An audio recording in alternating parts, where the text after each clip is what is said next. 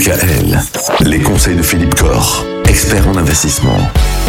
Alors Philippe, aujourd'hui, des conseils pour celles et ceux qui nous écoutent et qui se disent Ah, quand même, la bourse, ça a l'air tentant, mais je n'y connais rien. Comment je fais? Comment je m'y prends? Est-ce que surtout j'ai besoin d'avoir beaucoup d'argent là tout de suite à investir? Ah, Bonne question. Alors il faut savoir qu'aujourd'hui, pour celui qui ne connaît rien à la bourse, il est très très facile d'investir et il n'est pas nécessaire de disposer de gros moyens. L'épargnant qui n'a pas envie, qui n'a pas le temps, qui ne se sent pas la capacité à évaluer la situation économique et financière d'une entreprise, et bien sûr à suivre son cours de bourse, peut très facilement investir en souscrivant des parts de portefeuille déjà constituées, gérées par des professionnels. Et ce qui est très positif, c'est que même avec de petites sommes en souscrivant ces parts de portefeuille, l'épargnant est investi dans plusieurs dizaines d'entreprises et il est donc sécurisé si l'une d'entre elles devait connaître des difficultés. Mhm. Ah, c'est quand même assez sympa.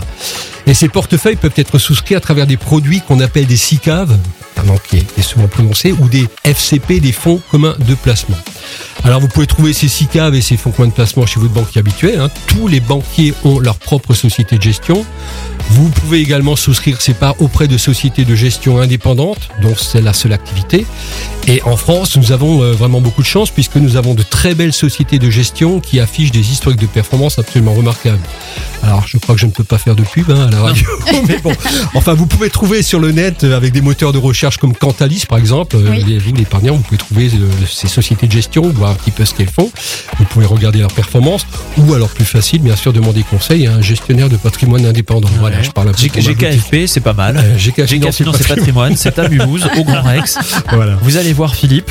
Mais je vous expliquerai plus en détail comment, euh, lors de la prochaine chronique, peut-être, comment choisir ces SICAV et ces fonds communs de placement. Eh ben, on fait ça dès demain alors. Parfait. À demain. Retrouvez l'ensemble des conseils de DKL sur notre site internet et l'ensemble des plateformes de podcast.